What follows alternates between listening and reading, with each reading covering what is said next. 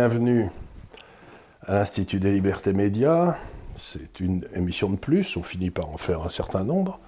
Là, je reçois M. Pujalon qui a un, parcours qui m'intéresse beaucoup parce que son, son combat, c'est de préserver la ruralité, ce qui est quand même euh, un très très beau combat. Et euh, vous y êtes depuis 25 ans, d'après ce que j'ai cru comprendre. Vous vous battez avec beaucoup de, euh, beaucoup de volonté. Et je voudrais que vous vous présentiez un petit peu pour que les, nos, spectateurs comprennent un petit peu pourquoi vous pour qui vous êtes et pourquoi vous le faites. Alors d'abord, je suis, je suis un Girondin, ça, peut aussi expliquer les choses. Je ne suis pas très jacobin, mais j'habite en Gironde, sur les bords de la Dordogne, à Cubzac-les-Ponts. Alors pour les anciens, Cubzac-les-Ponts a fait partie d'une chanson célèbre de Carlos qui parlait des bouchons de Cubzac-les-Ponts, parce qu'à l'époque, il n'y avait qu'un seul pont pour franchir la Dordogne, et tous les gens qui partaient en vacances, bah, ils se retrouvaient dans un entonnoir. Aujourd'hui, il y a quatre ponts. Euh, et ça suffit pas. Et puis j'habite à côté euh, du château des Quatre Fils Aimont et j'habite la rue Cheval-Bayard. Donc c'était prédestiné pour être un chevalier blanc de la les handicaps, là, Bayard, les quatre frères Aymon, vous, vraiment vous, vous remontez dans l'histoire de France là. Oui, oui, puis d'une manière, euh, quand on aime la France et, son histoire et qu'on on aime les gens comme, comme je le suis, on a envie de s'impliquer. Alors parfois ça dépasse même tout l'entendement possible parce que Dieu sait qu'il y a des problèmes dans le milieu rural, mais euh, cet esprit de la ruralité, l'éducation que j'ai reçue, hein, cette éducation rurale qui faisait que, comme mon grand-père me disait, euh, il faut semer pour récolter, une fois que tu as récolté, tu as du plaisir, parce que ça vient de toi. Je crois que toute ma vie, euh, j'ai construit toutes les choses manuellement, ou du moins à la force de mon poignet de mon travail. Alors c'est pas un château, c'est pas Versailles, mais c'est moi qui l'ai fait et j'en suis très heureux. Et c'est à vous. voilà, c'est la réalisation de soi-même à notre niveau, c'est un satisfait c'est se grandir par la valeur travail. Donc la valeur travail du monde rural, ça veut dire quelque chose. Et puis, euh, c'est la vie que j'ai toujours connue, dans cette entraide avec les agriculteurs, les éleveurs, les petits maires ruraux, des gens très sains d'esprit. Et la politique a toujours fait partie de la ruralité, qu'on soit de droite ou de gauche, mais on se retrouvait autour d'un repas. Il n'y avait pas ces, façons très clivantes et ben, la, qui perdent un peu. la politique de la ruralité, la politique et la ruralité, ou je dirais presque envie de dire que la politique a commencé avec la ruralité, parce qu'elle a souvent commencé au niveau de la paroisse c'est-à-dire euh, du, feu, quoi, de, de, norme de feu. Et puis, bon, c'était une façon, dans le fond, de commencer à s'impliquer dans les affaires euh, de la société. De la société, donc c'était la communauté. La communauté, c'était la paroisse, c'était la première étape de la politique, quoi. Mhm. C'était la commune, le maire, enfin, c'était. Non, mais je suis d'accord avec à 100%. On peut descendre encore plus bas. Hein, ce qui rendait la justice sous le chêne, je trouvais qu'on avait, on ne peut pas dire qu'on n'a pas trouvé mieux, mais pas loin. C'est que l'homme juste savait euh, définir là où il y avait besoin de sanctionner ou pas, mais il le faisait toujours avec, euh, avec justesse, ce qui manque un peu dans notre société parfois. Et euh, le docteur aimait bien soigner les gens, il n'avait pas forcément 20 sur 20, mais c'était un humaniste, il aimait les hommes et les soigner. On ne dira pas ça tous les jours aujourd'hui. Non, et puisque il manque un peu de bon sens. Mais c'est sans doute aussi parce que euh, autrefois, il rendait la justice en fonction de quelques grands principes, si vous voulez, qui étaient grosso modo, en faisant simple, les dix commandements. il n'y avait pas un nombre de textes énorme. il n'y avait pas une pléthore. Tandis que maintenant, vous avez, par exemple, le Code du travail, vous avez 3500, 4000 pages. Comment voulez-vous... C'est un problème. Comment voulez-vous... Une charte, il ne retrouvait pas ses types. Donc, ça dépend de, de, l'affect du juge, plus que n'importe quoi. Donc, vous êtes, si j'ose dire, un ancien Français. Oui, alors c'est d'ailleurs c'est souvent un cas de conscience pour moi, hein, parce que on vous explique que vous êtes un nostalgique. Alors je me dis, euh, je n'ai pas encore tout à fait vos cheveux blancs, mais ils arrivent. Hein. mais on m'explique en gros hein. qu'on on devient des vieux nostalgiques, qu'on est stupide, que ce qu'on vit aujourd'hui est encore mieux qu'hier, etc.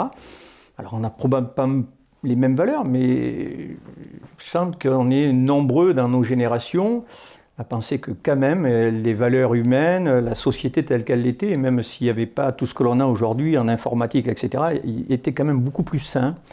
Euh, il y avait beaucoup plus euh, cette convivialité, ce vivre ensemble, euh, du travail, tout le monde s'émancipait, alors qu'aujourd'hui c'est quand même beaucoup plus l'individualisme, des problématiques sociétaux qui passent par le tout juridique. On n'est plus capable de se parler, mais par contre de suite vous avez un avocat devant la maison parce que vous avez une poule qui chante, vous avez un coq, le chien qui a aboyé.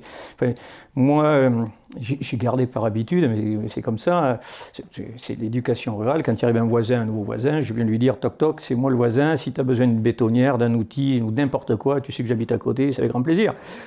Il semble qu'on ressemble à des zombies, qu'ils ne sont pas habitués à ces choses-là, alors que c'est extrêmement simple. Il n'y a rien de besoin de demander à l'État. Quand on est capable de donner, donner des sourires et un peu de parole, ça coûte rien, mais ça peut construire une société tournée vers les autres. Mais, tout à fait. Et alors, aujourd'hui, il faut que vous nous parliez un petit peu de ce qui arrive à cette atmosphère, à cette sphère de la ruralité, où vous me dites qu'il se passe des choses quand même inquiétantes. C'est-à-dire où les d'abord les gens ne sont pas malheureux, les gens sont, sont, pas heureux, il y a, l'air d'avoir énormément de problèmes parce que ils souffrent à la fois euh, d'abandon et de non-considération et, on les viole, quoi, quelque part. Il y a une vraie fracture sociétale. Une fracture sociétale parce que les, ruraux, alors les, plus vieilles générations que les miennes, qui ont, toujours travaillé, qui gagnent une toute petite retraite, qui sont les oubliés de ces territoires. Hein. Euh, ceux qui sont aujourd'hui des entrepreneurs, euh, j'en rajoute une couche avec le Covid, mais qui n'arrivent plus à joindre les deux bouts et, sur qui tous les jours on met une charge de plomb supplémentaire avec des taxes, des contraintes. Des règlements. on nous explique en gros, nous les ruraux, qu'il va falloir laisser nos voitures diesel ou notre chaudière diesel un agriculteur qui, au fin fond des Deux-Sèvres ou de l'Ariège, qui a son véhicule diesel qui compte le conserver pendant encore bon longtemps parce qu'il en prend soin, il n'a pas envie de le changer demain, il n'a pas les moyens. Et on lui explique que c'est lui le vilain pollueur, alors qu'il sait très bien qu'il y a les grands cargos qui passent sur l'océan euh, pas très loin, qu'il y a les avions qui passent sur sa tête, qu'on pourrait même, euh, entre guillemets, son bilan carbone à lui, il n'a rien à voir avec un politique de Paris qui prend l'avion tous les quatre matins, euh, qui a pléthore de voitures, ou même que Nicolas Hulot avec toutes ses baraques et, et tous ses véhicules et ses bateaux. Donc on a l'impression que les ruraux sont des vilains petits canards, euh, qu'on les pénalise tous les jours, qu'on les dépouille de tout. On leur enlève les médecins, les écoles, on enlève tout. J'ai écrit un article il y a quelque temps avec cette histoire de l'augmentation des prix du diesel qui a donné lieu au, au, gilet jaune, la, la, montée des gilets jaunes. J'ai dit qu'il y a une volonté de ramener les gens au servage, c'est-à-dire qu'ils n'avaient pas le droit de bouger, ils étaient attachés à la glèbe, vous savez, puis on les a libérés au XIIe ou au XIIIe siècle. Et maintenant, on trouve que dans le fond, les ruraux, euh, ils n'ont pas de raison de bouger, quoi. ils sont très bien là où ils sont. Donc, donc il y a une espèce de, de mépris en disant mais pourquoi ces gens-là veulent-ils bouger? Eux, ils prennent l'avion tout le temps, mais eux, ceux-là, il n'y a pas de raison qu'ils bougent. Si, je reprends deux ou trois présidents de la République à suivre, il y en a un qui les appelle les sans l'autre dit laissez-leur leur petit plaisir. Enfin, on a, et la clope, on a des, c'est péjoratif. La clope et le diesel, quoi. C'est ça, c'est ça. Mais on est dans cette vision-là. Euh, en dehors du périph', tout ce qui est en bas, c'est les bouseaux. Avant, c'était les pecnos. Et voilà, nous n'avons pas droit d'exister. Par contre, les impôts, ça, on a la même tranche. Ne vous inquiétez pas, pour payer, on paye.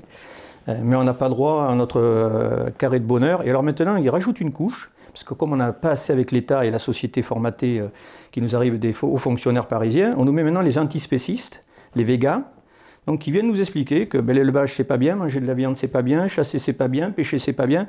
Il, reste quoi Il nous reste quoi pour vivre dans la ruralité? Alors en plus, il arrive quelques néo-ruraux qui nous disent les poules, ça chante, les cigales, ça chante, les grenouilles, ça chante, il faut interdire tout ça. c'est quand même colossal. Il y, a des procès pour interdire les cigales? Oui, enfin, procès pour les cigales, non, mais il y a des demandes qui ont été faites à des maires ruraux. Euh, les cigales chantent trop, il faudrait les interdire, ou du moins mettre un peu d'insecticide, ça serait bien, parce qu'ils votent tous écolos à Paris, mais quand ils arrivent sur le terrain, il faut enlever les champs. Donc ils arrivent, les grenouilles chantent, là, euh, le tribunal a statué, donc il faut reboucher la mare type est arrivé après, il se plaignent du chant des grenouilles parce que ça, chante trop fort.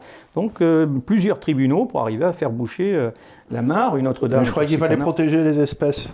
Ah mais là, il n'y a plus de biodiversité. Vous avez bien compris qu'à la limite, il faut, peut-être payer même suffisamment de gens pour venir chercher la biodiversité qu'il y a dans la mare, la sauver il faut faire des, Il faut faire des espèces de parcs où il y aura de la biodiversité. Oui, oui, les grands parcs à la Yellowstone, comme aux États-Unis, pour faire venir quelques touristes. Mais par contre, quand on a une mare euh, qui est là euh, depuis toujours, donc là, il faut la boucher. Et de l'autre côté, vous avez des gens qui travaillent à la région ou dans les conseils départementaux pour dire qu'il faut créer des hotspots de biodiversité. Donc on remet de l'argent public et on va créer des réserves. Donc ils vont rouvrir une mare, une mare à côté. ailleurs. Voilà. Ça paraît parfait. Non, mais on en est là aujourd'hui. C'est d'ailleurs ce qui fracture de cette, société aujourd'hui parce que les gens ne comprennent plus rien à la politique qui est menée dans ce pays, mais pour lequel ils ne voient que des chapes de plomb qui leur arrivent dessus, des interdits, des interdits. La liberté n'existe plus, leur, manière de vivre n'existe plus. Eh, eh, on est en train, alors ne rajoute pas avec le Covid, mais les, rassemblements festifs, euh, tout ce qui faisait la vie à la campagne au travers de ces traditions, de ces fêtes locales, etc. Aujourd'hui, vous avez bien vu qu'il n'y a plus rien. Quoi. Restez enfermés chez vous, ne bougez plus, euh, ne mangez plus, on va vous donner euh, de la viande de synthèse, des pilules, et puis c'est fini. Quoi. Et euh, toute cette industrie de l'élevage que l'on a en France, les, fromages, euh, la viande, etc., les brebis, c'est quand même des, emplois non délocalisables, c'est quand même la carte postale de la France, c'est celle de toujours. Et les, touristes qui viennent chez nous viennent manger un peu de rosso viennent prendre un peu de vin. On dirait que tout ça c'est agommé sous l'égide de grands financiers euh, du monde qui payent les associations comme L214 et consorts pour venir mettre à mal cette, cette vision de la société, cette tradition que l'on a, de cette gastronomie euh, que l'on veut faire perdurer. Donc aujourd'hui, eh ils sont tous attaqués, tous attaqués. Vidéo après vidéo, on est en train de montrer les gens sous leur angle le pire, même avec euh, quitte à faire du montage. Et, laissez-moi poser une petite question. J'imagine que dans la campagne, on commence à avoir un problème démographique, parce que euh, les jeunes, ils doivent, se dire, mais qu'est-ce que je fais à rester dans ce, dans ce monde de fous? Non, ils s'en vont, non? Vous ne pouvez plus avoir euh, une politique de développement d'une commune euh, rurale si vous n'avez plus d'écoles, si vous n'avez plus d'hôpitaux, si vous n'avez plus de médecins, si vous n'avez plus rien. même du transport en commun, il n'y en a pas. On est en train d'essayer de faire remettre quelques trains euh, régionaux parce qu'aujourd'hui, eh ben, les gens, c'est soit le choix de, les grandes villes, tout est concentré dans la métropolisation, ce qui est une ânerie. Nous, on plaide plutôt pour développer des petites villes moyennes, pour irriguer le territoire et diminuer le temps de trajet. Mais si le Covid nous a appris quelque chose, c'est la c'est la fin de la mégalopole. Bien sûr. C'est-à-dire que ce truc-là, on se rend compte que c'est une abomination, la mégalopole. Or, or qu'aujourd'hui, le, Grand Paris, c'est 100% du PIB de la France. Et, on va créer euh, d'un côté de Paris euh, les emplois, de l'autre côté les cités dortoirs. Et donc il faut développer les, réseaux entre-dedans pour multiplier le transport en commun. c'est de la folie. Quoi. Mais, mais ça, c'est le propre de tous les politiques. Vous pouvez descendre même au niveau euh, presque de la campagne. Il faut toujours qu'on soit le plus fort et le plus grand et le plus gros, parce que derrière, vous avez les finances, vous avez le pouvoir. Tant qu'on n'aura pas une approche sociétale partagée pour l'intérêt commun, on ben, aura toujours cette travers qui, consiste, qui consiste à, monopoliser le pouvoir pour en tirer des bénéfices personnels. Voilà. Mais il faudrait bien la grandeur des hommes se perd Il faut un peu comme les Suisses, c'est-à-dire venir au, au, euh, tout le monde vote. Parce que comme ça, personne ne, capture le pouvoir. Quoi. Le, vote doit être obligatoire et avec la, reconnaissance du vote blanc, à mon sens. Il faut que tout le monde soit, soit, conscient qu'on est tous à notre place dans la société. Oui, mais en Suisse, en, Suisse par, exemple, ils disent euh, localement est-ce qu'il faut augmenter le salaire des professeurs de l'école? Et euh, ben, les Suisses en général, ils votent là-dessus. Donc, si vous voulez, ce n'est pas une administration qui décide d'augmenter les, et donc, ce qu'il faut, c'est ce que vous êtes en train de décrire, c'est un, monde où tout le monde essaye d'aspirer le pouvoir au niveau où il est, et pour empêcher les autres d'en avoir. Il vaut, peut-être mieux, comme le seul souverain, c'est le peuple, il vaut peut-être mieux que le pouvoir reste au peuple et qu'il vote le plus souvent possible, à la place d'avoir plus de plus politiciens. Plus il est en proximité, mieux c'est. Voilà, exactement. Ben, c'est la vieille doctrine de l'Église catholique. Hein. C'est la souveraineté.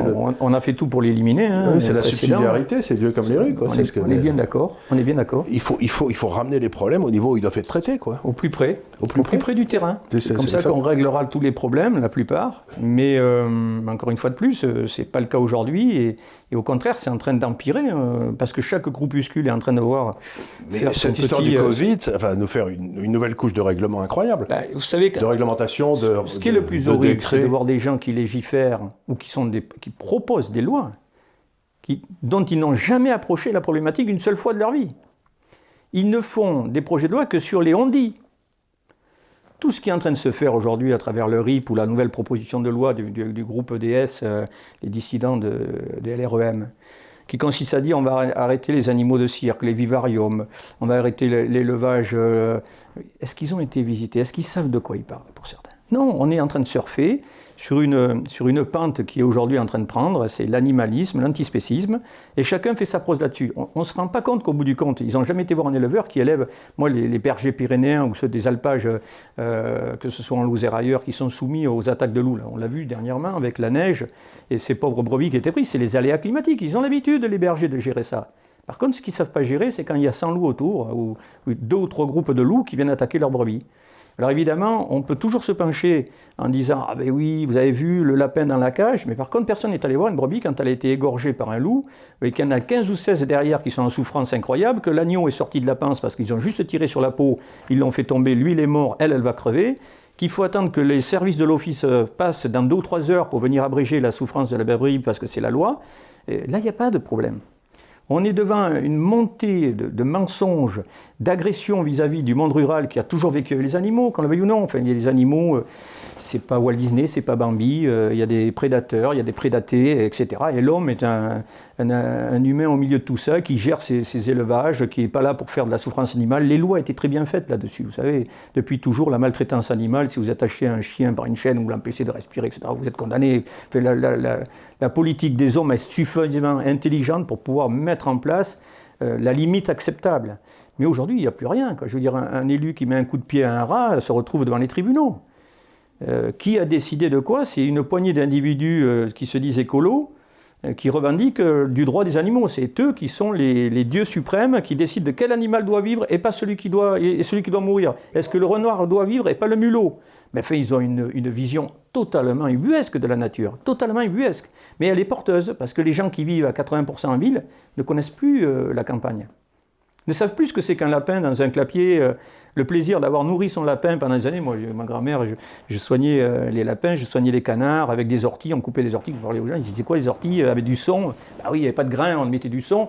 Mais qu'est-ce que c'était bon? On avait, on avait 30 canards, on savait qu'ils allaient tôt ou tard passer. bah oui, moi j'ai connu ça. du poulailler à l'assiette, mais que dans l'assiette c'était bon, et on respectait ces animaux, on les tuait proprement, mais c'était pas le Findus, c'était pas des produits euh, divers et variés. C'était vrai des cochons aussi, parce qu'un cochon qu'on élevait, c'était bien meilleur qu'un cochon. Ben, la fête du, cochon tué sur le quartier par un professionnel hein, qui venait hein, avec sa mère, etc. Mais tout le quartier mangeait du cochon que monsieur avait élevé. là, il y avait une soupe de boudin, il y avait une machine, on prenait avec un petit peu de, de pâté. Il y avait du partage sociétal. Il y avait du partage. C'était une fête. Aujourd'hui, euh, allez voir qui partage quoi. Les gens vont chercher à manger dans les poubelles, les restes euh, des grandes surfaces, euh, et vous partagez rien du tout parce que voilà. Et rien, et rien n'a de goût. C'est ça. Le les plaisirs des vieilles variétés, les circuits courts. Moi qui suis un amoureux de la gastronomie, j'ai depuis 45 ans mes graines de tomates, des tomates qui arrivent de Sète, qui sont avec des saveurs incroyables. C'est une fête quotidienne, quoi. Pendant deux mois, on mange des tomates. Je partage mes tomates avec les amis. Euh, ben voilà, vous avez quelque chose. Quand vous avez un verger, quand vous avez un potager et tout, vous partagez toujours avec vos amis parce que quand ça commence à donner ce truc-là, il y en a beaucoup trop. Ou il y en a trop, ou il y en a pas assez. Mais ça, on s'en fout. Oui, c'est pas, grave. pas grave. Partager des saveurs et du plaisir de, la table avec des produits sains de qualité, écoutez, euh, on n'a rien inventé de mieux. On n'a rien fait de mieux. Et, ramasser à maturité. Parce qu'évidemment, quand vous voyez des, ah, des fruits et légumes qui ressemblent à rien, ou c'est du béton sans saveur et sans goût, quel intérêt? Et je dis toujours aux gens, euh, moi j'ai beaucoup lu les évangiles, je suis pas une grenouille de bénitier du tout, mais je suis passionné par euh, les évangiles. Et les évangiles, le Christ passe son temps à table à bouffer et à boire. Hein. Je ne sais pas si vous avez remarqué, euh, c'est apparemment la, le partage, comme vous le dites vous-même, ça se fait beaucoup à table. Quoi. Mais, on ne peut pas renier ce que nous sommes. Le, le, partage construit l'humanité et prendre du plaisir au travers de ce qu'on peut avoir entre les fruits, les légumes, les animaux. On n'a rien inventé de mieux. Euh, et, morphologiquement, et je parle pour la santé, quand on mange avec plaisir des choses bonnes, il n'y a rien de tel pour être en bonne santé. Ah, c'est là, c'est le truc, vous savez, du chef d'Astérix, ça. Il disait toujours des, des, moi, mon Astérix, c'était mon grand-père. De bons produits ne peuvent pas faire de mal. Quoi. Mon grand-père avait sa vigne, son verger, son jardin.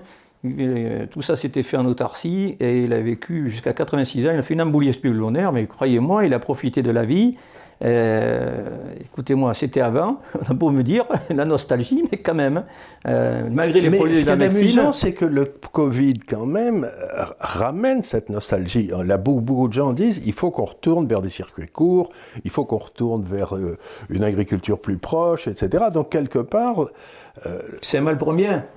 Non, je ne dis pas que c'est un mal pour un bien, mais ça va casser, ça risque de casser beaucoup les circuits longs. Vous savez, les, cerises qui arrivent du Chili, les été interpellé pendant les premiers mois du Covid où les médias, euh, évidemment, les gens se tournaient vers les circuits courts pour aller chercher euh, euh, leurs denrées. Et on m'avait dit, vous avez vu, il y a un changement de la, la société. J'ai dit, je, ne crains que ce ne soit qu'éphémère. Et beaucoup disaient, non, ça sera long terme.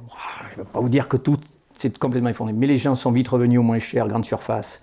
Le pire là-dedans, c'est qu'on importe des produits qui arrivent du Maghreb et d'ailleurs, hein, qui sont soumis à des, à des traitements qui sont bien en dessous de la qualité que l'on fait en France. Mais pour des questions de prix et de grandes surfaces, les grandes surfaces ont fait du simulacre.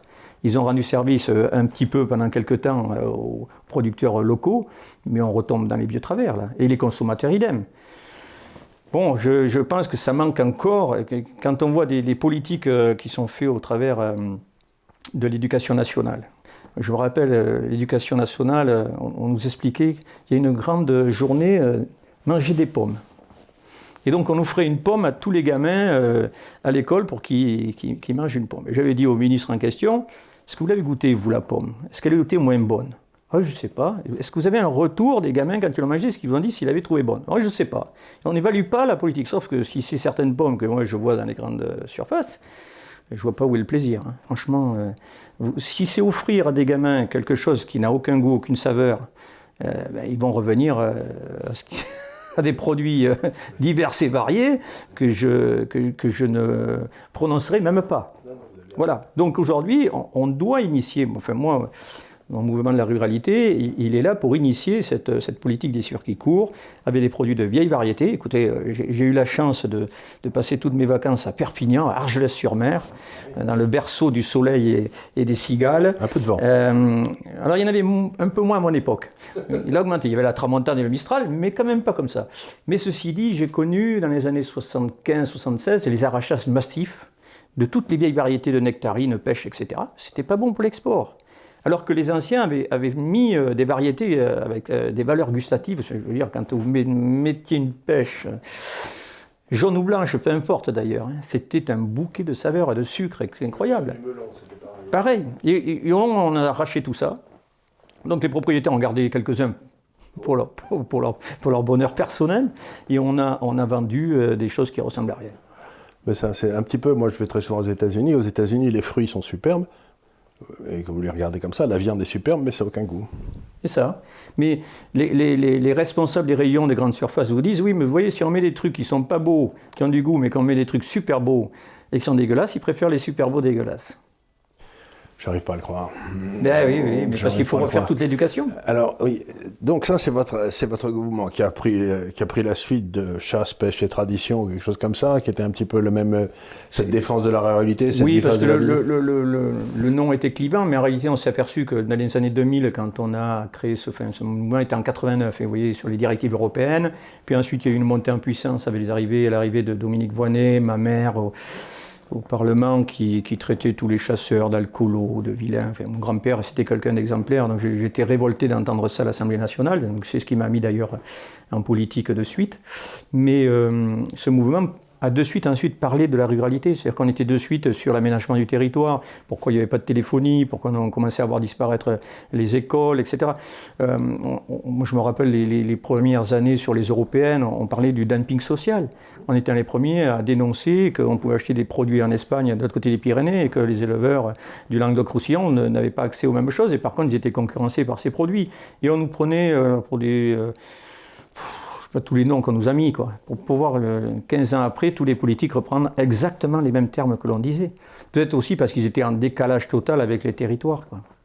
Et alors, dans ce monde rural, vous me dites qu'aujourd'hui, il y a une énorme attaque qui est faite euh, par euh, les problèmes des éoliennes, de ces trucs-là, etc., où on abîme beaucoup. Et vous avez, je vous avez appris aujourd'hui quelque chose que je ne savais pas, c'est-à-dire que les éoliennes auraient un effet profond sur le bétail. C'est probablement, après le sang contaminé et l'amiante, et je l'ai dit aux industriels, c'est probablement le prochain scandale d'État. Celui euh, des champs électromagnétiques, qui va être lié à Inédis, euh, Inédis et puis tous les champs éoliens. Et pour, la simple et bonne raison, ce qu'il faut comprendre aujourd'hui, c'est que malheureusement, les éleveurs laitiers sont les premières victimes, avec quelques personnes qui habitent dans ces secteurs-là. On a aujourd'hui recensé entre 1500, 2000 vaches de mortes, des, centaines de veaux euh, atrophiés qui meurent nés, euh, des gens malades. Euh, c'est impressionnant de voir des, bêtes de 750 kg qui l'après-midi se portent bien, le lendemain matin sont raides tétanisées, quand on les ouvre, toutes les viscères sont explosées. C'est colossal à voir, de, voir cette, cette, puissance que peut avoir cette problématique-là sur des animaux dans leur territoire et, devant le non-dit de tout le monde. Alors on fait des GPSE, on met des gens autour hein, pour, remuer un peu, pour dire euh, à l'agriculteur, vous inquiétez pas, on s'occupe de vous. Sauf de ces émanations-là, il ne sort absolument rien, parce qu'on ne veut pas chercher où est le problème, si ce n'est que l'État commence à bien savoir que les câbles enterrés ne sont pas suffisamment blindés, qu'il y a des champs électromagnétiques qui sortent, que ça se met dans des failles avec l'eau, que ça porte tout ça, les vaches ne boivent plus, moitié moins, elles ne produisent plus et elles finissent par mourir parce que les, sabots sont sur le sol, il y a des, des réactions, on a des, analyses, nous on a lancé des analyses avec des, laboratoires. Les animaux, comme les humains, sont chargés euh, contaminaux terres rares. Euh, des éléments euh, probablement d'aimants, comme le, le supradiodime, le déodyme, etc. Il y, a, certains animaux qui ont jusqu'à 17 terres rares dans leur poil. Quoi. Donc ça veut dire qu'ils ont consommé ces terres rares, ils, les ont dans le sang. Et on peut supposer qu'avec les champs électromagnétiques, ça crée ces problèmes sur l'animal qui, fait qu'une bête de 700 kg va mourir du jour au lendemain. Le pire là-dedans, c'est qu'on maltraite ces éleveurs. On leur dit qu'ils ils pratiquent la maltraitance animale, que ça vient d'eux. On leur fait faire des analyses sur euh, l'alimentation de leurs vaches, sur l'électricité de leur ferme. On les ruine, on les maltraite et ensuite on les vire ou on les exproprie ou on les condamne. C'est absolument scandaleux ce qui se passe aujourd'hui dans le monde de l'élevage euh, et, même au-delà, puisque... Euh, et les organisations paysannes ne disent rien Les syndicats agricoles sont extrêmement muets sur le sujet. Et pourquoi Ce qui est scandaleux, parce que moi, la plupart des éleveurs que je rencontre me disent ne me parlez plus des syndicats agricoles. Il y a un mutisme complet là-dessus, alors que ces gens-là sont ruinés. Sont, Mais, il faut voir la, la, situation morale de ces gens-là. Leur couple, euh, parfois, ils laissent des plumes. et eux, il leur reste que la corne. Hein. Donc on a fait beaucoup de bruit autour, mais aujourd'hui il y a une vraie alerte sociétale sur ce, sur ce sujet-là. Euh, il semble que le lait en France, le lait en France ne soit plus dans les normes par rapport à ce problème. Euh, les scientifiques parlent d'un problème émergent, pour ne pas dire le terme exact, hein, parce qu'ils mettent les précautions pour ne pas se faire étamer, mais il y a un vrai problème aujourd'hui le lait ne serait plus de bonne qualité en France par rapport à ces champs électromagnétiques, à cette, euh, cette puissance qui est là autour dans ces territoires, par les éoliennes. Alors c'est multifactoriel, vous avez les infrasons, vous avez les champs électromagnétiques, euh, donc vous avez tout un cocktail qui fait que ces éleveurs, qui sont des gens qui ont 40, 50 ans d'élevage derrière eux, le bon sens paysan, ça veut dire quelque chose, qui du jour au lendemain, parce qu'ils ont pris des éoliennes sur leur, sur leur terrain, de bonne foi, parce que l'éolien leur a dit que c'était propre, c'était vert, ça, fonctionne avec du vent. Et ça leur, fait un, ça leur, un, et ça leur donnait un peu d'argent. Ils se retrouvent à perdre 50% de production dès qu'il y a le démarrage, des mortalités, euh, des problèmes d'insomnie, euh, leur femme se porte mal, des, des, symptômes incroyables. Est-ce que vous avez des dossiers là-dessus Bien sûr, bien sûr. Mais Est-ce que vous pourriez pas venir les présenter un jour chez nous parce que c'est. Ah non, mais je, je, ferai mieux. Je vais vous amener deux, deux ou trois éleveurs euh, qui ont pris des avocats. Là aujourd'hui, on avait le cabinet Laforgue qui a travaillé sur les, pesticides.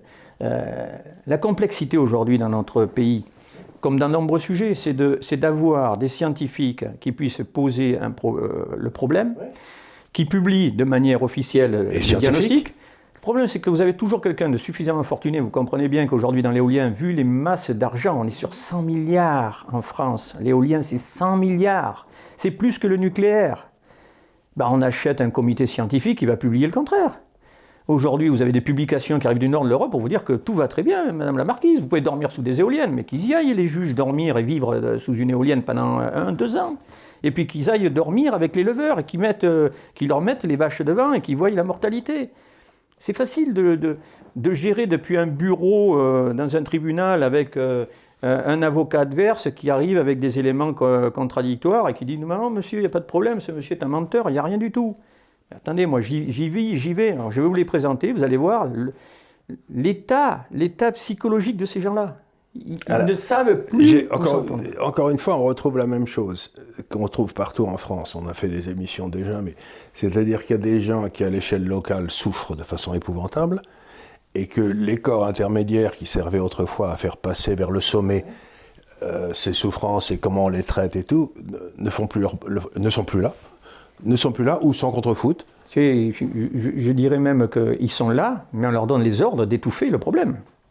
Donc vous avez, moi j'ai écrit au préfet, j'ai écrit au ministre, je, vais réécrire à Mme Pompili, je, suis à la tête d'un petit mouvement politique, je n'ai mmh. pas, pas, pas pléthore de salariés, pas, et, les problèmes se multiplient tellement qu'à un moment donné ça dépasse même tout l'entendement et je me demande si je peux répondre à toutes ces problématiques. Mais aujourd'hui, quand vous écrivez à un préfet qui vous répond, euh, entre guillemets, bon, enfin, regardez quand même, parce que ce sont des éléments à charge, mais on voit bien qu'ils font tout pour étouffer l'affaire.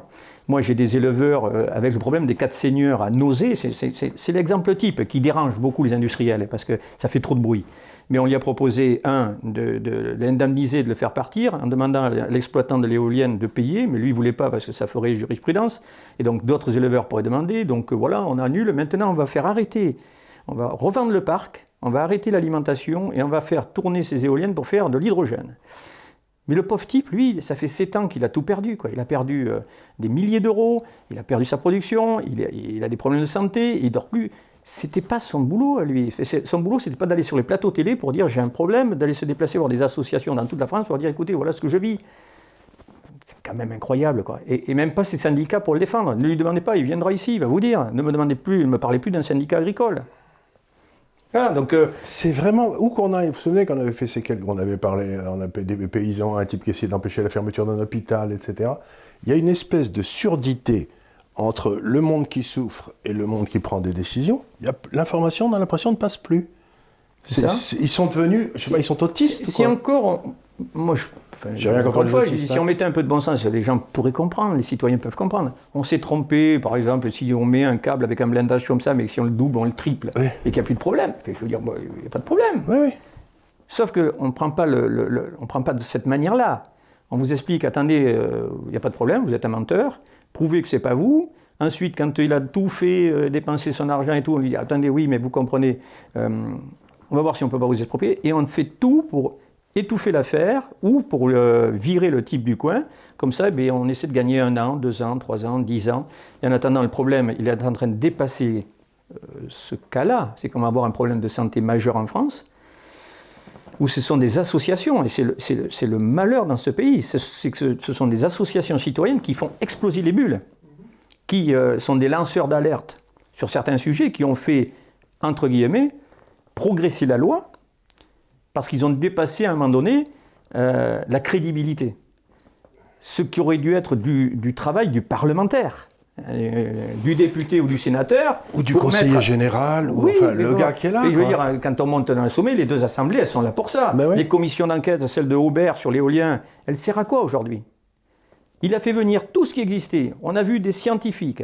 On a prouvé, entre guillemets, que, un, l'éolien, ça ne sert à rien pour le réchauffement climatique, que ça va coûter une fortune à la France, qu'il y a des problèmes derrière. Et on en fait quoi du rapport? On fait plus d'éoliennes. Il n'y a rien qui se passe, on en fait encore plus, voilà. Et on laisse ces pauvres gens crever, on laisse les problèmes sanitaires se développer, et on nous prend pour des menteurs. Donc à un moment donné, euh, je comprends que les gens soient dégoûtés de la politique et que, et que les responsables disent, on, euh, voilà, on fait quoi? Alors justement, bonne question, on fait quoi?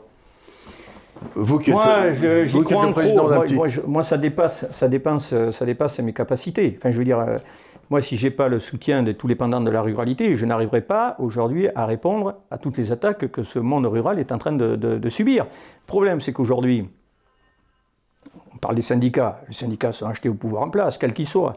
On finance les syndicats. Je ne les vois pas se mettre. Ils réagissent au cas par cas, mais, mais fait, ça ressemble à rien. Quoi. Je veux dire, à un moment donné, si les agriculteurs, les éleveurs, les chasseurs, les pêcheurs, les maires ruraux, si tout le monde se mettait dans la danse, on expliquerait que la loi NOTE, c'est une vaste fumisterie, qu'on a enlevé les moyens aux maires de gérer leur commune, qu'on a voulu faire disparaître des petites communes où le type, il coûtait rien, mais il était un vrai, un vrai administrateur de sa commune, un lien de proximité. Il était là, il coûtait rien. Non, grossissez, supprimez ces communes qu'on ne veut plus voir. C'est une ânerie incroyable. La France des petites communes, c'est la, véritable France du bon sens. Mais non, alors moi, écoutez, j'essaie de. Et puis c'était très bien parce que moi, j'ai vécu dans une partie de la France, si vous voulez, du côté de Nîmes et tout, quand j'étais enfant. Bon, il y avait des villages qui étaient à 3 ou 4 km et on savait que le village d'à côté, c'était des gros cons et qu'on allait leur taper sur la tête. Mais on les aimait bien quand même. ça crée, ça crée des, des, des, mouvements amusants. Mais il y avait, il y avait enfin, moi, je, je, enfin, je dis encore une fois, mais une commune qui est de droite, une commune qui est de gauche et l'autre qui est sans étiquette, vous ne dites pas qu'ils ne peuvent pas mutualiser pour un tracteur. Tout le monde sait faire. tout le monde sait faire. écoutez, on peut faire de la politique, mais en étant un gestionnaire intelligent euh, de la société. Là, on nous explique tout et n'importe quoi, mais ça ressemble à rien. On a multiplié des pays, des, des, communautés de communes, etc. Donc on a multiplié les réunions. On n'est pas mieux. Par contre, là, il y a des, il y a des, mais il y a plus de il y a, des financements qui arrivent en plus grand nombre, hein, parce que vous savez, quand vous êtes élu à tel ou tel poste, euh, ça oui, mais il y a aussi quelque chose qui se passe euh, que je vois très bien, c'est que ça crée des, des positions un peu partout dans l'échelle hiérarchique, sans que jamais il y ait la moindre responsabilité, puisqu'ils n'ont pas élu.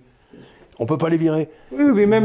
vous avez les, euh, syndicats de communes. Ça, c'est des élections internes. Vous avez la Comcom, euh, voilà, tout, tout, tout, ce qui a. Après, après le, fait que vous êtes élu euh, au municipal, vous allez créer des commissions au, niveau du canton, et puis vous allez réfléchir. Vous, on multiplie les réunions, on multiplie les réunions. Alors, elles sont drivées par, par souvent par la l'étiquette politique dominante du secteur. Et puis on, a multiplié ces réunions, mais pour la fin, euh, voir ce qui se passe sur les territoires ruraux, excusez-moi, euh, c'est la désertification totale, c'est l'absence de, de, services publics, c'est une vision à long terme où ce que vous y disiez tout à l'heure sur les, la chape de plomb du Code du travail, etc. Moi j'ai des, patrons d'entreprise, de PME, 10, 15, 20 salariés qui me disent mon fils, je voudrais pas qu'il reprenne. Je suis à la merci d'être traité devant le tribunal pour faute parce que je suis incapable aujourd'hui, moi qui cherche du boulot partout pour faire vivre mes salariés, d'être à la page de tout ce qui est en train de se modifier et que je serai forcément en dehors du cadre et puis à un moment donné, bien, on va m'en mettre une. Ah mais on revient à la vieille, à la vieille phrase de Pompidou, mais cessez d'emmerder les Français. Quoi. Il y a un moment où il va falloir qu'ils arrêtent ce délire de réglementation. Quoi. Euh, ah, mais les psys vont avoir du travail. Hein. La sortie du Covid est déjà qui nous ont mis un, pet sur le moral, mais là, les gens, ça ne veut plus. Enfin, aujourd'hui, euh, je pense que c'est la sinistre, même pour les jeunes, parce que l'avenir des jeunes aujourd'hui, euh, je ne sais pas ce qu'on leur propose. Quoi. Je ne sais pas ce qu'on leur propose comme idéal de vie dans une société qui n'a pas de vision, qui ne sait pas construire un, idéal commun, une voie commune pour euh, développer ce pays. Euh, ceux qui veulent bosser euh, ou qui ont un peu suivi, leur seul recours c'est de partir au Canada ou aux États-Unis parce qu'ici. Ben, je peux vous dire, j'ai vécu 10 ans à Hong Kong. Hein. avant ça, j'avais vécu à Londres. Mais à, Hong Kong, c'était pas difficile. Quand je suis arrivé, il y avait 5000 Français. Quand je suis parti, il y en avait 25 000. C'est-à-dire plus de Français que d'Anglais à Hong Kong aujourd'hui. Et tous, c'était des gars qui voulaient entreprendre. Parce que Hong Kong, c'est un peu, il n'y a rien, il n'y a pas de système social et tout. C'est marche ou crève, si j'ose dire. Et mais eux, ils étaient tous prêts à marcher. Mais on les emmerdait pas quand ils essayaient de marcher. Vous voyez ce que je veux dire? C'est-à-dire qu'ils se développaient et tout. Et donc vous avez 25 000 Français aujourd'hui à Hong Kong. Mais ils devraient être en France, ces gars-là. Mais bien sûr. Ils devraient travailler en France, ils devraient lancer le truc en France. De toute manière, rien n'est fait, euh, rien n'est fait pour l'accompagnement, malgré tout ce qu'on nous a répété depuis plusieurs années, rien n'est fait pour, pour encourager les jeunes à entreprendre. C'est incroyable, c'est la croix et la bannière. J'ai vu ma fille qui a, voulu, qui, a, créé une entreprise à un moment donné, mais c'est à vous dégoûter, parce que quand vous créez une entreprise, euh, vous vous dépassez vous n'êtes plus dans les 8 heures, vous faites 10, 12 heures, parce que c'est pour vous, parce que c'est enrichissant. Mais quand on vous met des barrières en permanence, quand on vous... Et quand vous demande de l'argent que vous n'avez pas gagné Non, mais c'est de la folie. Moi, j'ai créé, créé cette euh, entreprise il y a à peu près 5-6 ans en France. Je n'avais pas créé l'entreprise que déjà, je recevais des papiers de la Sécu, de je sais pas quoi, me demandant du fric, alors que je n'avais pas trouvé le premier client. Regardez les TPE aujourd'hui, hein, avec le Covid, on les empêche de travailler, mais on leur dit les charges, il va falloir les payer. Donc vous faites un crédit euh, à l'État, mais après, il faudra, faudra payer les charges. Et je ne travaille pas, vous m'empêchez de travailler. Euh, les types, ça, ça, les flingue moralement, quoi. je ne pourrai jamais payer. C'est quand même incroyable. Alors les grandes sociétés, il n'y a pas de souci, mais tout, notre tissu de PME, TPE, euh, ça, il faut flinguer, quoi. On va flinguer tout ça. Mais on est en train de le flinguer. D'ailleurs, on a fait quelques émissions là-dessus. Et, a priori, c'est assumé. Hein. Bercy assume tout ça, quoi. Mais qu'est-ce qu'ils cherchent? Je sais pas, ils font ça? euh, moi je serais, je, serais tenté de dire qu'ils devraient faire attention parce que, vous voyez, je viens de prendre le taxi à Paris. Euh, un jeune issu de l'immigration qui a 40 ans, travailleur dans son taxi, eh ben, chaque fois que je monte à Paris, c'est juste pour prendre. J'ai plus 15 ans, j'ai jamais vu un taxi ou une type avec qui je discute dans la rue qui me dit euh, Putain, la France c'est beau, tout va bien à chaque fois, j'ai une couche de plus. Là, ce coup-ci, il m'a dit, écoutez, moi, tous les gens que je vois, on m'a dit, ça va péter, ça va péter. Mais attendez, ça va pas péter comme les gilets jaunes, ça va péter. Il me dit, mais je ne un peu plus. Regardez-nous, euh, taxi, on nous a foutu Uber, machin et tout, on peut, peut même pas travailler. Tous les gens, il n'y a plus personne dans Paris, les rues sont vides. Il n'y a plus crever, les restaurants ferment, tout. Enfin, c'est quoi, quoi? Et il va leur mettre une couche, alors qu'il n'y a plus personne qui meurt. Et puis après, on voit les autres qui se chamaillent entre le docteur Machin et le docteur Raoult. Euh, l'autre qui nous dit qu'il faut mettre le masque, il ne faut pas le mettre. Euh, les gens ne croient plus en rien, quoi.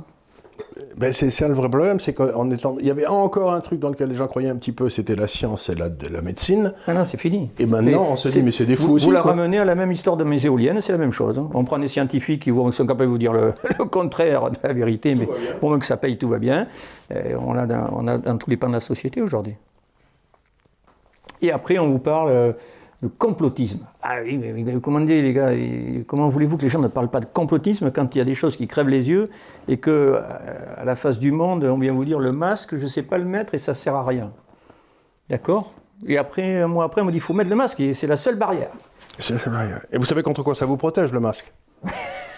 Contre les amendes, quoi, c'est à peu près tout. non, non, mais bon, on en est là, c'est structurel, mais on comprend pourquoi on est dans cet état-là aujourd'hui, avec 80% d'assumption sur une législative partielle.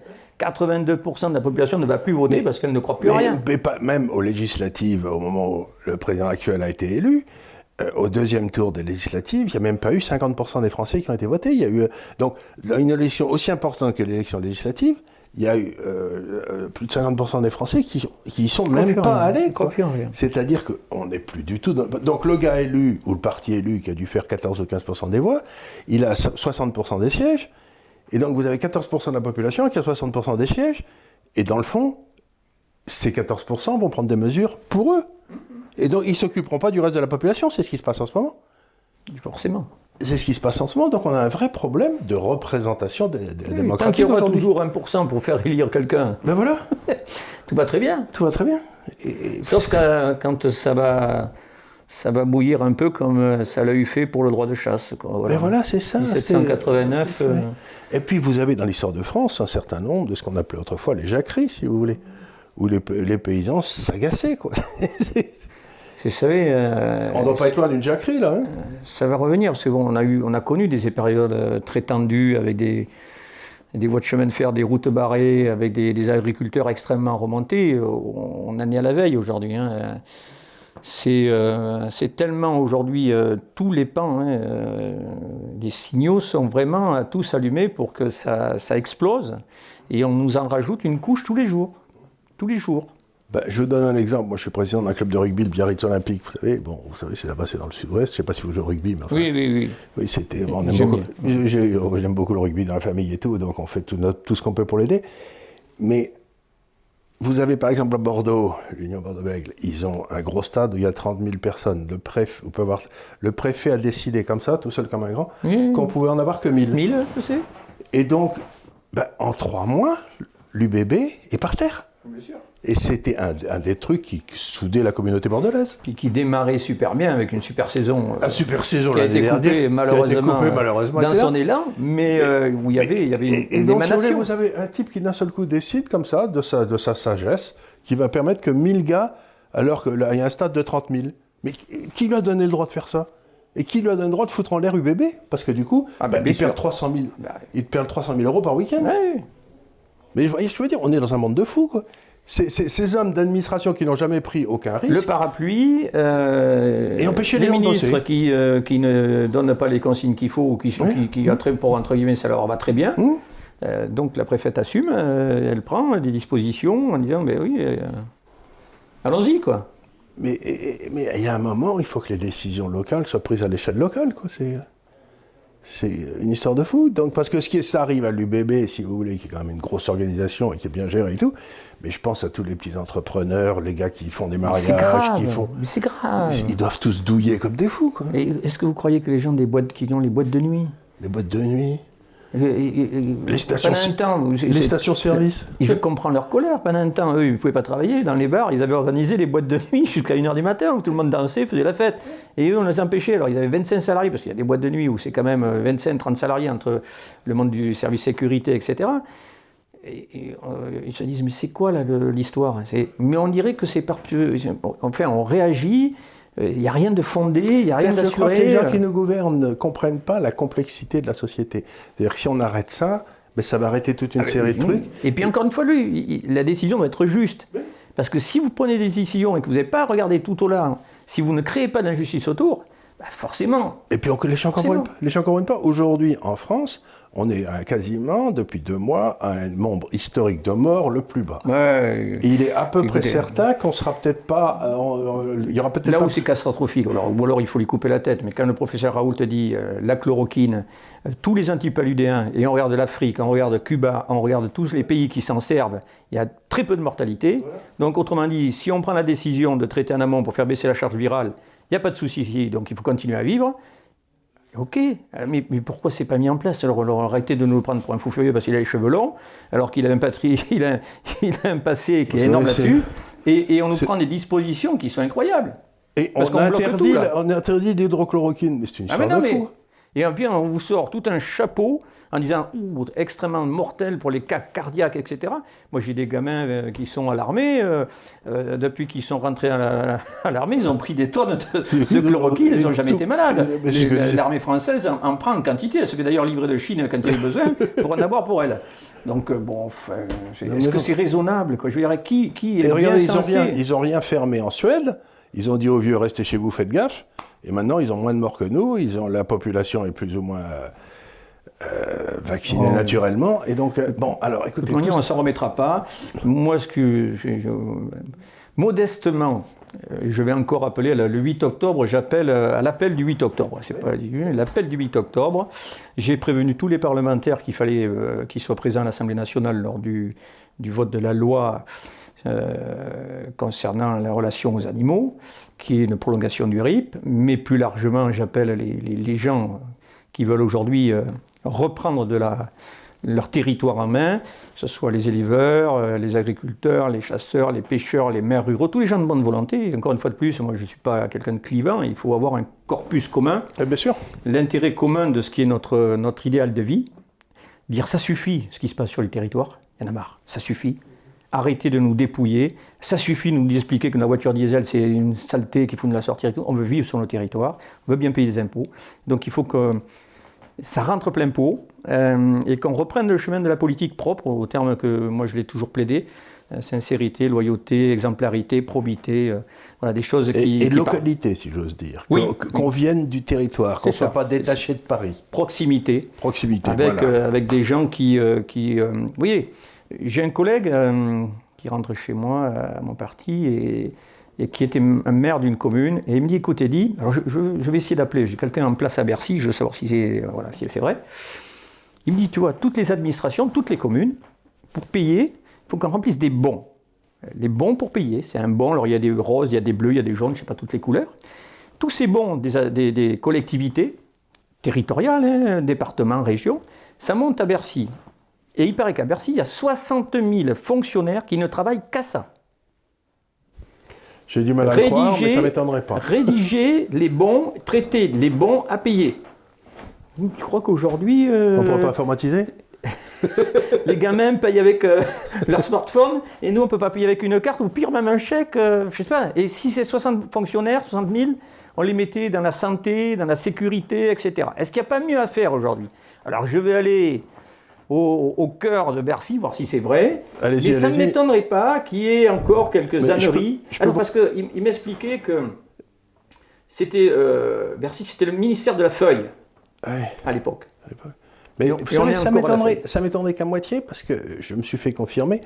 Vous, connaissez la comptabilité en partie double. Vous savez, qui a été inventée en Italie au XIIIe siècle et tout.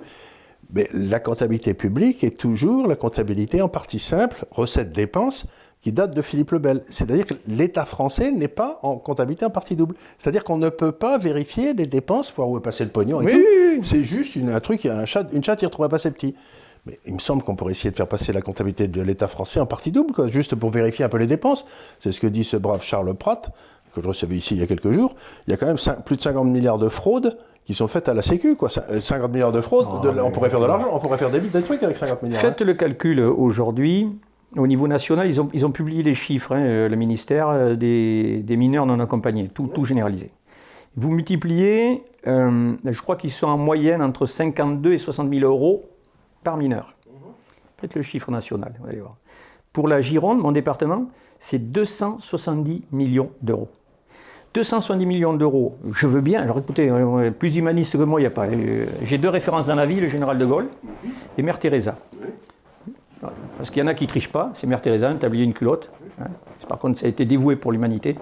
Le général de Gaulle pour euh, tout ce qu'il a fait et sa prise de position. Aujourd'hui, là, c'est 250 000, 70 millions d'euros dépensés sur des MNA. Combien sont de vrais mineurs non accompagnés ils ont, tous en, souffrance Et deuxièmement, qu'est-ce qu'ils vont faire en France? On leur fait une formation, ok, ils vont bosser, ils vont s'émanciper, bon, j'ai pas de problème là-dessus. Sauf qu'en même temps, quand je vais dans le Lot-et-Garonne ou ailleurs, les agriculteurs me disent on va chercher nos propres jeunes au Maroc, qu'on fait venir, qu'on garde pendant un an, voire pas plus, des fois six mois, parce qu'après, soit ils prennent leur papier, ils veulent plus travailler. Donc on bosse avec des gens qu'on fait venir, et, tous ces gens qu'on prend sur le territoire, on en fait quoi après? On les libère dans la nature, et on voit euh, des problématiques qui sont en train de monter à Paris, à Bordeaux, à Lyon. Euh, Bordeaux n'avait pas connu une explosion de l'insécurité à ce niveau-là. Absolument, mais ça vient. coup de couteau, machette, coup de revolver en plein jour. Enfin, Monsieur Urmic, l'écologiste, il va avoir bien du travail, lui qui est un, laxiste total pour un avocat, je ne sais pas comment il va s'en sortir, à part euh, sauver un sapin de Noël. Mais euh, je vous le dis, quoi. Aujourd'hui, il faut de l'ordre. Il faut de l'ordre et de l'émancipation, mais par la valeur de soi. On ne peut pas continuer à dépenser des fraudes sociales, etc., etc., et demander à des gens qui travaillent dur, comme ces braves éleveurs, et leur dire vous êtes des vilains petits canards, vous n'avez qu'à crever, parce qu'on vous a mis une éolienne. Je regrette. À un moment donné, il y a des gens qui bossent pour, pour, entretenir des gens qui bossent pas. En plus, ce sont des gens qui, entre guillemets, avec l'élevage et les prairies, euh, servent quand même au maintien de la biodiversité. Mais évidemment. Parce que c'est des gens qui travaillent 265 jours sur 265. Qui veut s'occuper des vaches 265 jours sur 265 Qui, dans ce. Oui, 365, pardon. qui, tous les jours, font deux fois la traite et qui ne peuvent pas se permettre, sauf à trouver quelqu'un qui va les remplacer, les vaches, elles n'attendent pas. C'est un travail. Ah, bah ça, c'est bien, ça, c'est bien, ça. Et ces gens-là, on, les méprise. Euh, vous, vous parlez de l'ordre juste, mais où il est, quoi? Où il est? Donc il y a un vrai problème, et puis je vais vous dire moi, je le ressens, je le ressens partout. Euh, on a interviewé, il était là d'ailleurs, des gens dans le midi de la France, du côté d'Avignon, vous savez, à l'île sur la Sorgue et tout, qui me parlaient de leur, monde de paysans et tout. C'était aussi c'est effrayant. Mais écoutez, j'ai été très content de cette réunion parce qu'il ne faut pas. Mais surtout, ce que je voudrais, c'est que euh, le cas échéant, vous nous ameniez. Je vous un certain nombre, avec le dossier, avec le dossier médical, etc., qu'on essaye de monter alors ils, ont été, ils vous emmèneront tout ça parce que heureusement, à force de faire du bruit, ils ont été, le, préfet a, diligenté une ou deux réunions, des enquêtes. Ensuite, ils sont passés euh, à l'hôpital de Nantes euh, et donc diagnostiqués électrosensibles. Voyez? Mais derrière ça, ça s'arrête. Donc vous êtes électrosensible, mais, mais débrouillez-vous avec. on peut rien faire pour vous. Voilà, voilà. Donc euh, ils vous raconteront parce que c'est. Oui, parce que ça serait intéressant de les avoir, euh, si vous voulez qu'ils nous expliquent un petit peu. Ils vous donneront leur dossier et pour certains ils vous porteront et puis vous mettront les liens, mais ils ont filmé hein, la, mort atroce de leur veau. Parce qu'il faut le voir en train de souffrir, la bête, en train de mourir, là, d'avoir les viscères qui explosent. Et, la, et, la, maman qui est autour, sa, mère à lui et sa femme, qui, qui, qui, crient au, au désarroi en disant Mais pourquoi nous? Pourquoi ça? Mais où sont les, Brigitte Bardot, les L214, toutes ces associations animalistes Où sont les Europe Écologie des Verts? J'attends qu'ils viennent là, voir ces gens avec leurs vaches en train de mourir. Ah oui, l'éolien, c'est beau, c'est vert, c'est propre. Non, non seulement c'est pas bon pour euh, la planète, deux, c'est mauvais pour les animaux et pour les hommes. Alors quand ils verront et qu'ils changeront leur habitude, on est dans une politique ça consomme plus d'énergie que ça n'en produit, donc c'est en plus complètement idiot. Et on est obligé de doubler. tous les pays qui sont mis à l'éolien ont été obligés de garder soit la part de nucléaire, soit du charbon, soit du gaz. Parce que quand il n'y a pas de vent, ça ne produit pas. Comment c'est pas stocké? Expliquez-moi, quand il y a le blackout, comment on fait quand quelqu'un est sur la table d'opération, qu'on a besoin d'électricité pour faire fonctionner la planète? On fait tourner un truc à diesel on est à côté de la planète, ils marchent à côté de leur pompe, ces gens-là. Si on veut lutter contre le réchauffement, pour l'instant, je dis bien pour l'instant, c'est le nucléaire qui nous permet d'avoir une énergie décarbonée et pas chère. Mais bien sûr. Mais on va doubler, on va doubler. Et il vaut mieux investir l'argent dans la sécurité maximale sur nos centrales plutôt que de dépenser de l'argent pour faire de l'écologie verdâtre, pour satisfaire à, une, je attente, je suis d'accord avec vous à 100%, mais je, crois, je crains que nous n'ayons l'air de deux vieux réactionnaires là-dessus. Vous voyez, c'est parce qu'on ne comprend pas. Parce que... la, seule, la, seule récompense, ou du moins satisfaction que j'ai, c'est que je peux me regarder dans une glace. Un, je suis propre de la tête aux pieds, puis moi je peux le dire tranquillement.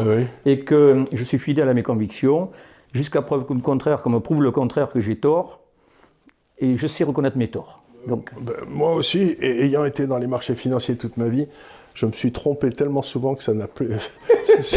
on est bien d'accord. Ça ne me gêne pas beaucoup. Mais merci beaucoup, ça sera très intéressant. Et restez en contact avec Franck et avec nous parce que je crois que euh, cette histoire de, vaches qui, est tuée, qui sont tuées par les éoliennes, c'est quand même un truc qui est. Ah, c'est un vrai scandale d'État, je vous le dis. C'est un vrai, un vrai c'est quelque chose qu'il va falloir poser. Hein. Ça fait 25 ans que je suis ça. Euh, alors,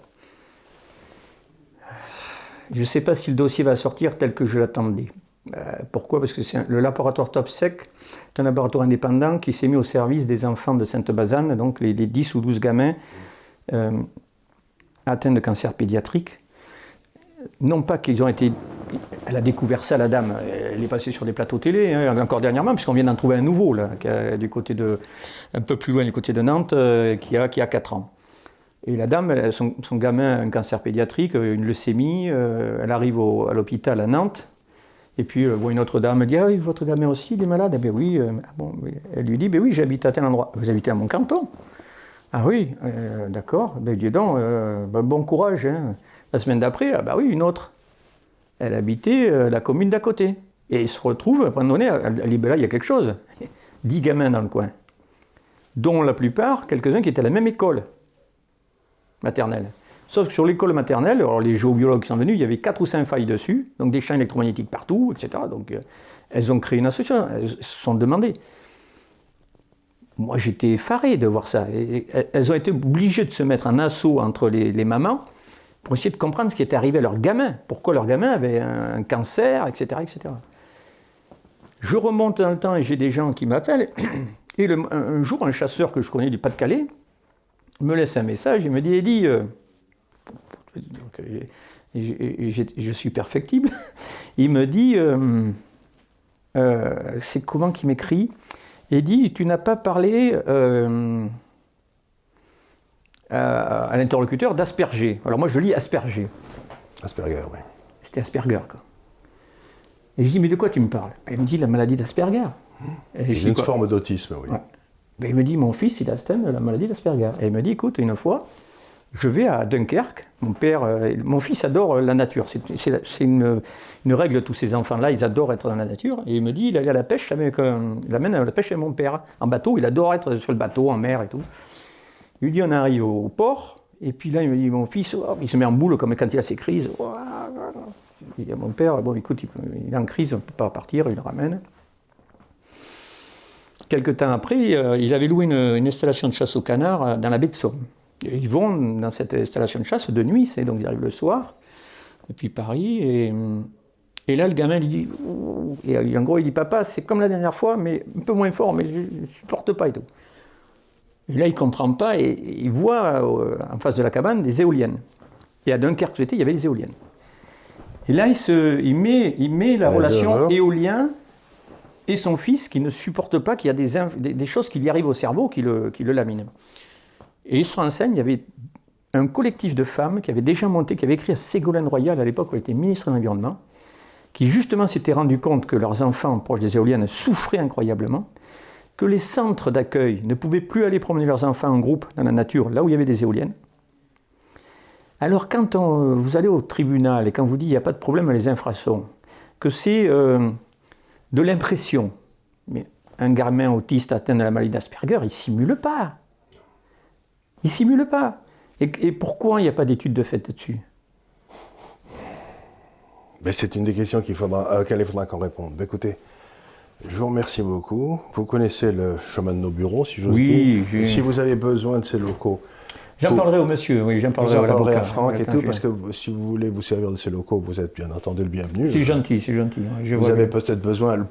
Moi, ce que j'essaie de faire ici, si vous voulez, c'est qu'on a investi dans des, donc, dans des locaux comme ça. Matériel. Et on le met à la disposition de ceux qui ont quelque chose à dire, et qui n'intéressent personne. Vous voyez ce que je veux dire? C'est un peu ça. C'est intéressant, j'en ai des choses à dire. Hein. vous en avez des choses à dire. Oh à ce moment-là, c'est vous qui prenez la responsabilité de la, de, la mise sur orbite de tout ça. Mais ce que je veux dire par là, c'est que il y a beaucoup de gens qui ont beaucoup de choses à dire en France et ils réussissent pas à passer dans cette espèce de chape de plomb. Il y a le filtre, hein, il y a le filtre avant. Il y a le filtre, ils ne réussissent pas à passer. Donc comme on, peut le faire, ben faisons-le. Alors il y aura des choses intéressantes, il y aura des choses qui sont moins intéressantes. Mais ça fait rien. Non, généralement, il vaut mieux, vaut mieux, si on veut être intéressé, c'est de parler de choses intéressantes qui sont avérées, ou qui sont dans des, comme ils l'ont cité, dans des problèmes émergents, pour dire leurs termes à eux, mais qui sont, qui sont gravissimes. Qui sont gravissimes, parce que euh, rien de mal ne peut nous arriver si on peut parler. Tant qu'on peut parler, tout va bien. Un jour, je vous en ferai une. On peut la faire, euh, on programmera. Allez. Je, rencontre un maire rural qui est devenu commercial d'un procédé qui s'appelle le, le Kit Copra. C'est une, boîte française qui est dans le, le Rhône-Alpes. Elle a inventé, enfin, c'est pas qu'elle a inventé, elle a remis au goût du jour le, procédé du moteur Patton, qui date de Mathusalem. que les Chinois ont pris quand il est tombé dans la sphère publique, mais que les Chinois n'ont pas su faire pour une fois. Ils, copient, mais ils ont été un peu nuls sur la. Eux l'ont mis en application sur uniquement l'admission d'air. Vous prenez un exemple simple un bulldozer, il y a 30 ans, un pot d'échappement comme ça, qui émet des particules fines de partout, qui crache noir à plein vouloir. 25 minutes, le kit est monté, vous le démarrez, il n'y a plus d'émanation, et il économise 15 à 16% de carburant. Imaginez-vous, quand vous parlez à, je sais pas moi, les grands patrons du BTP, qui ont des centaines de milliers de pelles mécaniques, etc., un kit à 600 euros, et c'est parti. Le type me dit, impossible, j'ai écrit à toutes les régions de France. Alors, la Martinique a ses bus avec ce kit. J'ai écrit mais, toutes les régions, même euh, Outre-mer et consorts. Il y a deux pingouins qui m'ont répondu, euh, les autres, au moins eux, ils m'ont répondu. Pour me raconter euh, une connerie incroyable, c'est que quand je leur dis il y a un kit sur le diesel, ils me répondent oui, mais nous on finance le kit bioéthanol. Mais c'est pas mon sujet, d'accord. Vous, donnez 300 euros pour monter un kit bioéthanol pour l'essence, d'accord. Moi je vous parle d'un kit pour le carburant diesel. Qui aujourd'hui en France peut répondre aux gilets jaunes avec un kit, vous donnez 300 euros de la région, le type, ça lui coûte 300 euros, une fois qu'il a monté, il pollue plus, et on lui fait baisser le prix à la pompe de 15%, parce que la réalité, c'est celle-là, baisse de 15%. Et vous croyez, les mecs, ils ferment les portes. Ils répondent, moi je dis au patron de la région, je dis, mais avant que vos bus et toute votre voiture, elle roule à l'électrique, moi je vous parle de factuel. Vous me dites, je mets tant de milliers d'euros, j'ai tant de voitures qui ont été converties, ça fait tant d'équivalent carbone. C'est hyper basique. Euh, non, vous, avez affaire à des gens qui... Non, je suis obligé de ce type-là d'en faire monter, de faire la publicité. J'ai été à son garage, j'ai fait des vidéos, j'ai rencontré son patron, je l'ai mis en relation. Les bus des gamins, les bus des gamins, ils roulent tous au, au gasoil pour l'instant, sauf un ou deux. Ils ont la flotte, c'est 30 bus, 40 bus. Ne me dites pas que la région, le département ne peut pas payer. C'est sûr que non. Mais ça, c'est la même chose qu'on trouve partout, si vous voulez. C'est-à-dire que. Euh, euh, Alors il se met en colère, le type. Je lui dis Mais vous me, répondez, monsieur le président, un circuit, il n'y a rien à voir. J'ai pas dit ça. Arrêtez de me prendre pour un abruti. Je lui dis Mais, mais c'est incroyable. La façon dont je comprends, la, je vous dire, et puis on va rester là, mais la façon dont j'ai l'impression que ça marche, c'est que ils sont tous dans des cages de règlement. C'est-à-dire que si vous restez bien dans votre cage de règlement, si vous faites ce que vous avez dû toujours fait, si vous avez bien rempli les appels d'offres, etc., il vous arrivera rien. Si vous prêtez prendre une initiative, même, même heureuse, et, que ça ne marche pas, vous en prenez plein la gueule. Donc vous avez un système qui favorise la non-prise de risque. Et puis ils surfent sur la, sur la vague. Oui, oui. Ils sont toujours dans le politiquement correct du moment. Du moment, Donc si on parle énergie verte, euh, faisons de la voiture verte à l'hydrogène, mmh. peu importe si on cultive des choses qui ne sont pas bonnes, que ça, voilà, mais pourvu que ça soit le mauvais retour. Mais par contre, rendre le diesel non polluant, ça c'est pas vert. C'est ce qui est idiot. Oui, bien sûr. C'est idiot. Mais c'est complètement idiot. Faire baisser la facture de 15% dessus, c'est idiot, c'est pas du social. Bon, d'accord, merci Monsieur le Président de la région de gauche. Et moi, je, regrette. Je, trouve que c'est extrêmement pertinent, mais euh, apparemment pas pour eux. C'est la même chose quand je vous ai parlé des stations d'épuration. Quand je me, heurte depuis 5 ans, mais je fais avancer hein, sur les perturbateurs endocriniens, euh, les problèmes émergents, et qu'on me dit on sait faire. Je dis si vous savez faire, pourquoi vous ne faites pas? 5 ans, alors on me dit oui, il y a une start-up qui sait faire avec des corses de pain et tout, on peut tout, on peut tout euh, traiter. Ah, mais mais, faites mais pourquoi vous ne mettez pas là maintenant les bilans de toutes ces stations d'épuration qui relarguent en permanence? Pourquoi on n'a pas une politique volontariste? Alors, c'est on me répond, ben, ça c'est le problème de la France, euh, je n'ai pas la main sur les stations d'épuration. Alors vous, vous êtes en charge de la qualité de l'eau, en tant que président de la région, mais vous n'avez pas la main sur les stations d'épuration. Par contre, pour traiter les agriculteurs de pollueurs parce qu'il y a des nitrates, ça on sait faire. Mais pour dire aux élus qui gèrent les stations d'épuration, vous êtes en train de tout polluer, de mettre à mal tous nos milieux euh, halieutiques jusqu'à la mer, ça on ne dit rien. Mais tout ça, mais on en reparlera. En tout cas, merci, beaucoup, parce qu'on en a des choses à dire. Hein. Oui. Mais merci beaucoup. Mais euh, encore une fois, vous connaissez les lieux, et puis... Euh, avec grand plaisir. non, mais je, je, prépare avec mes éleveurs. Oui, oui, oui. Vous allez voir, c'est... Moi, je suis passionné à cette idée. Ça, c'est très lourd. Euh, moi, c'est... Le plus tu auras de documents, le mieux ça vaudra, parce que ce sera... Parce que essayer de comprendre pourquoi on ne réussit pas parce que bon, on, traite ces gars-là d'illuminés, de, non-scientifiques, de, d'énerver, etc. Mais s'il y a vraiment quelque chose, si les animaux en souffrent, les animaux, ils ne savent pas. Bien sûr. Bien sûr, il le dit, mais eux-mêmes le disent. Mais l'animal, il n'a pas lu qu'il y avait une, éolienne dans le coin. Ne prenez pas les gens pour des imbéciles. Mais, si l'animal souffre, il n'y a aucune raison. Et il meurt, c'est qu'il souffre, mais il en meurt. Il en meurt. Parce que sur l'un, on est à 380 vaches de mortes. C'est pas 5. Sur l'autre, on est à 200. C'est pas rien. Non, mais si je fais tout le tour, vous, dépassez les 2000 ou 3000 vaches. Parce que ils ne sont pas tous fédérés. Et puis certains ne sont pas en, corrélation, puisque leur syndicat ne fait rien. Donc la parole ne, circule pas. Pas. Eh bien, merci beaucoup.